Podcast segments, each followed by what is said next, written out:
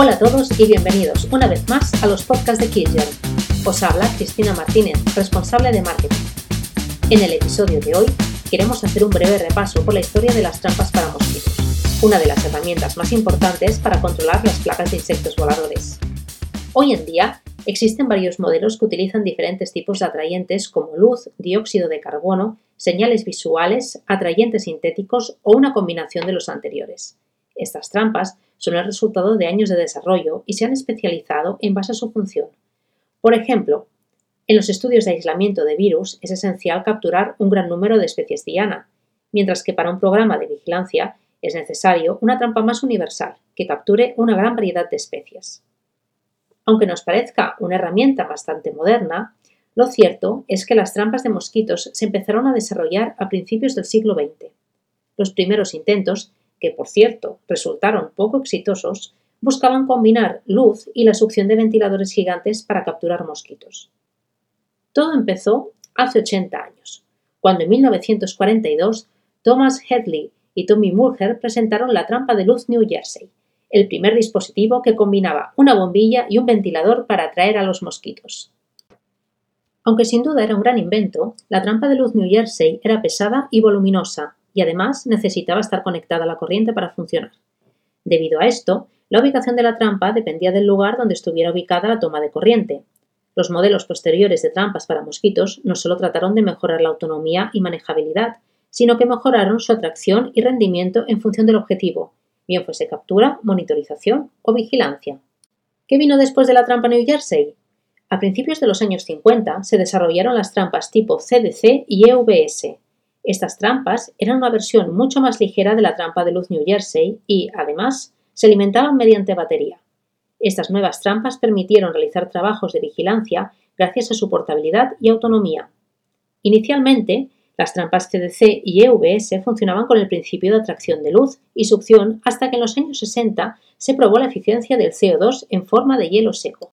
Las trampas CDC y EVS funcionaban muy bien con las especies de mosquitos de inundaciones pero no eran tan eficientes para la monitorización de especies antroprofílicas y o invasoras como Aedes aegypti y Aedes albopictus.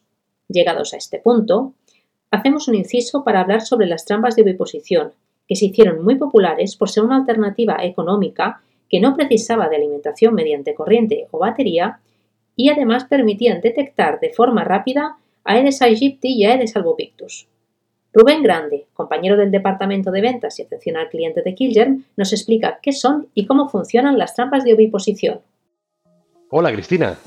Al principio, las trampas de oposición consistían en un recipiente de plástico negro con agua. Y tenían el inconveniente que debían revisarse frecuentemente para evitar que se convirtieran en un foco de cría. Este riesgo se minimizó con los modelos de nueva generación, que eliminaban las hembras grávidas inhibían el desarrollo de las larvas y permitían la captura de mosquitos adultos. En 2013 se presentaron dos nuevas y mejoradas versiones de las trampas grávidas, la AGO y la GAT. La AGO se presentó como una trampa económica para la vigilancia del Aegypti, mientras que la GAT ofrecía también la posibilidad de atrapar a los adultos de una forma mucho más efectiva. Con el tiempo se han desarrollado las trampas CDC grávidas, que consisten en un gran recipiente que contiene un medio para la oposición, por ejemplo, infusión de heno, que atrae a las hembras grávidas cercanas. Los mosquitos quedan atrapados en una red mediante la corriente ascendente que genera un ventilador, que por cierto funciona con batería. Este modelo ha resultado ser muy exitoso para atrapar hembras grávidas del género Culex. Seguimos avanzando en el tiempo. A finales de 1990 y principios del 2000 se continuaron mejorando y optimizando los sistemas para monitorizar la población adulta de mosquitos. Así, se buscó la manera de traer los mosquitos que se encontraban a una distancia mayor de la trampa. La empresa American Biophysics Corporation presentó su tecnología de contraflujo con la trampa Mosquito Magnet, que consistía en dos ventiladores, uno para succionar los mosquitos y otro para expulsar CO2. A pesar de la eficiencia del uso del CO2, este atrayente resultaba costoso y con unos requerimientos logísticos importantes. Hoy en día existen en el mercado varios modelos de trampas para mosquitos que utilizan distintos sistemas de atracción, así como multitud de estudios comparativos sobre las trampas y los atrayentes. Incluso ya están disponibles sistemas para el conteo remoto. Antes de adquirir una trampa, es importante plantearse la función principal que debe realizar para escoger el modelo y el atrayente más adecuado.